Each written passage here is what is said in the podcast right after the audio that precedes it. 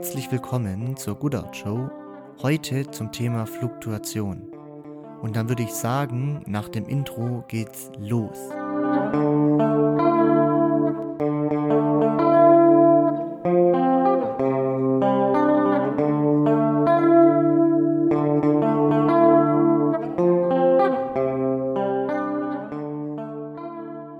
Ja, wie gesagt, heute mit dem Thema Fluktuation im Unternehmen.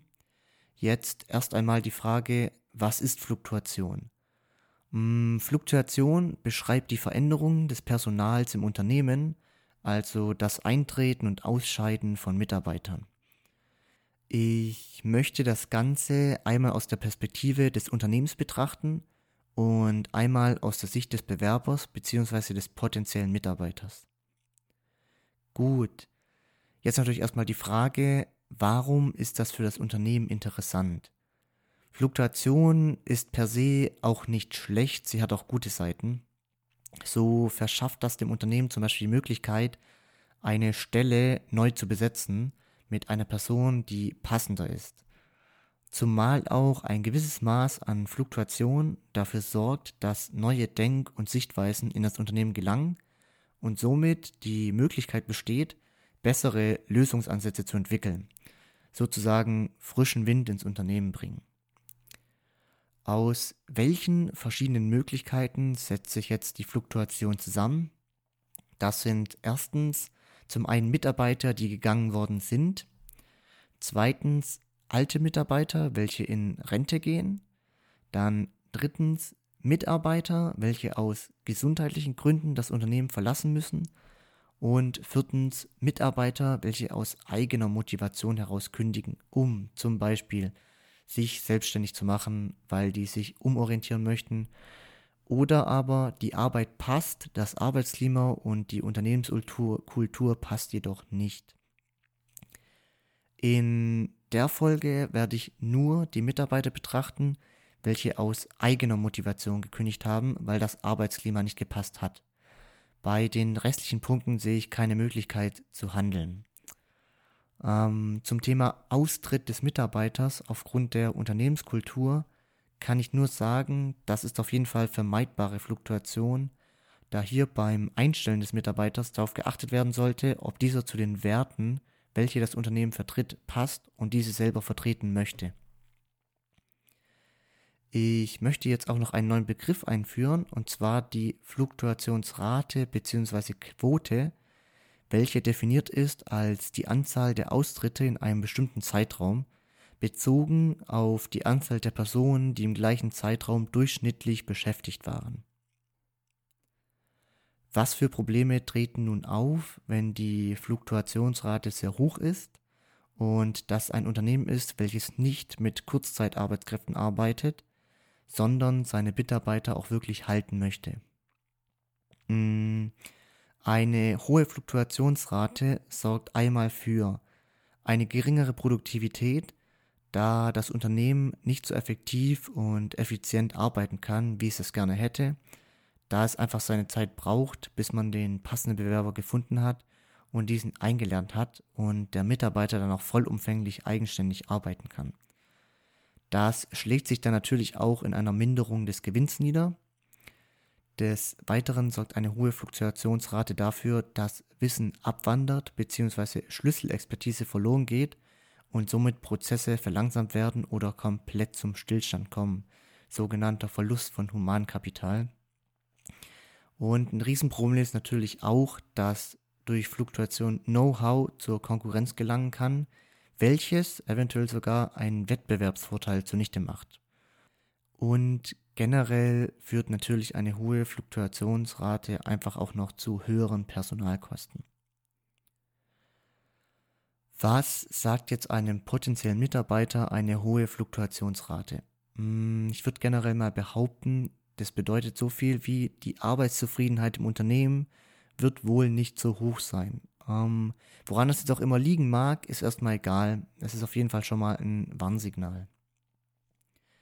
Jetzt ist es natürlich nicht nur so, dass Mitarbeiter kündigen und dann aus dem Unternehmen raus sind, sondern im Unternehmen bleiben, jedoch innerlich schon gekündigt haben.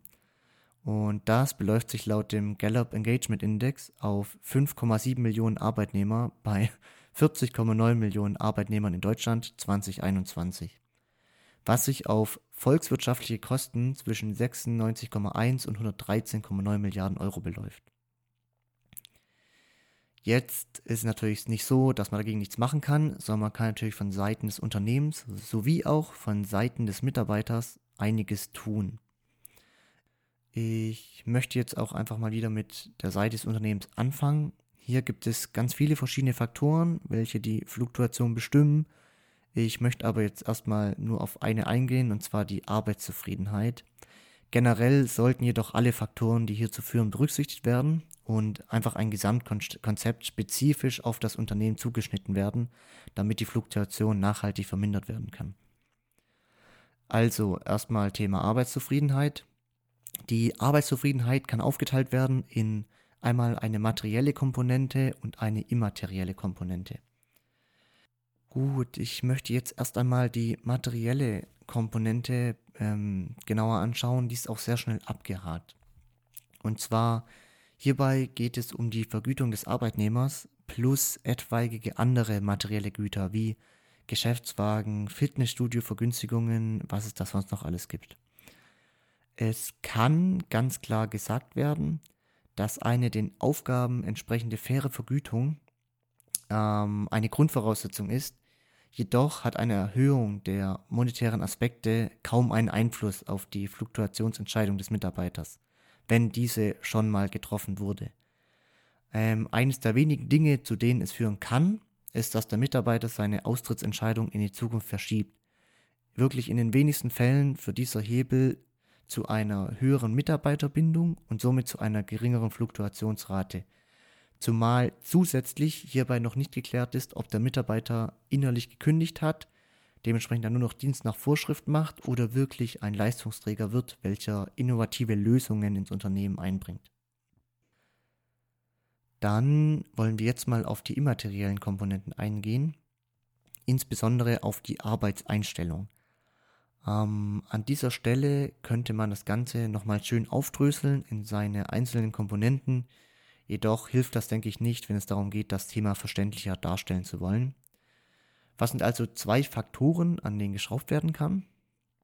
Das ist auf jeden Fall einmal die Leitung der Führungskraft. Ich kann es hier nur betonen, eine schlechte Führung der Mitarbeiter sorgt dafür, dass es erst zu erhöhten Fehlzeiten und dann zum Austritt der Mitarbeiter kommt.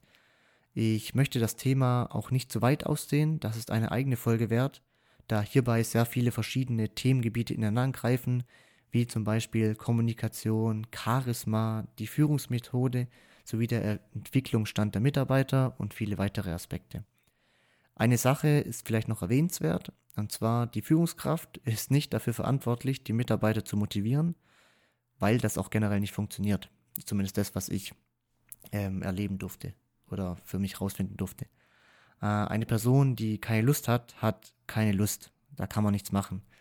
Motivation ist auch etwas sehr Intrinsisches, was jeder selber in sich finden muss. Äh, Anreize von außen funktionieren hierbei nur bedingt.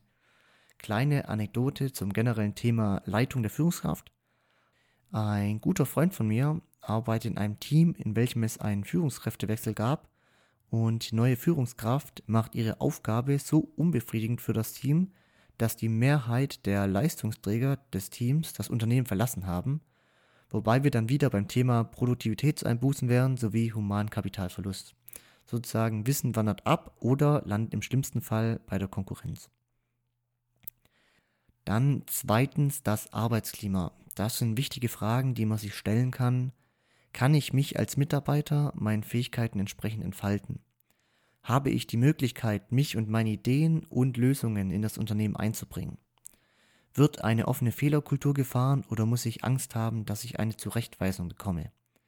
Darf ich Verantwortung übernehmen, wenn ich das möchte? Bin ich unterfordert bzw. überfordert? Wie ist die Work-Life-Balance? Lebe ich mit dem Unternehmen oder für das Unternehmen? Äh, es gibt noch sehr viele weitere Parameter, an welchen man aktiv etwas ändern kann, um das Arbeitsklima zu verbessern. Ich möchte es jetzt jedoch dabei belassen. Ich denke mal trotzdem schon einen guten Einblick dahingegen bekommen. Jetzt, wie sieht das Ganze aus, wenn man es von Seiten des Mitarbeiters betrachtet?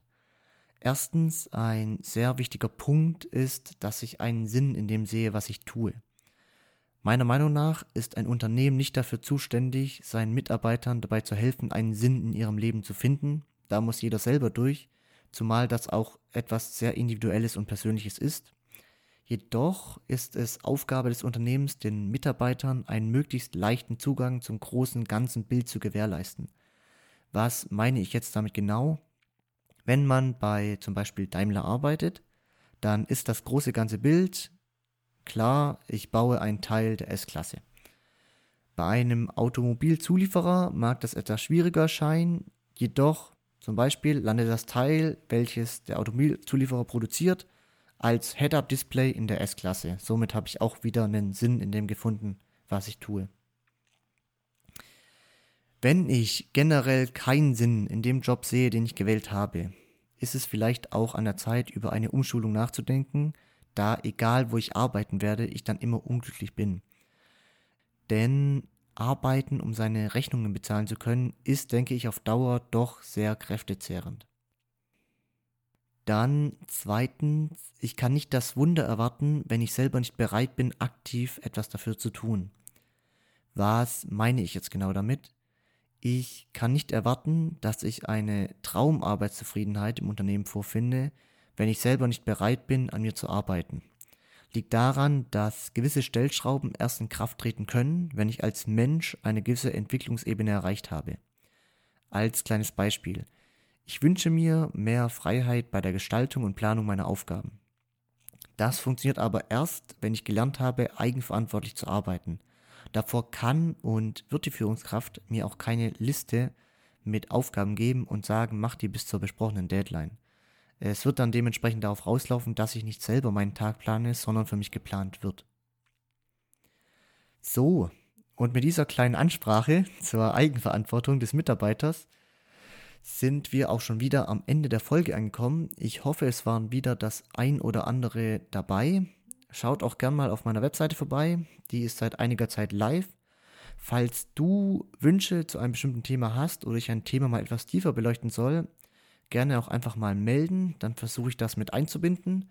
Den Kontakt findest du auch auf der Webseite.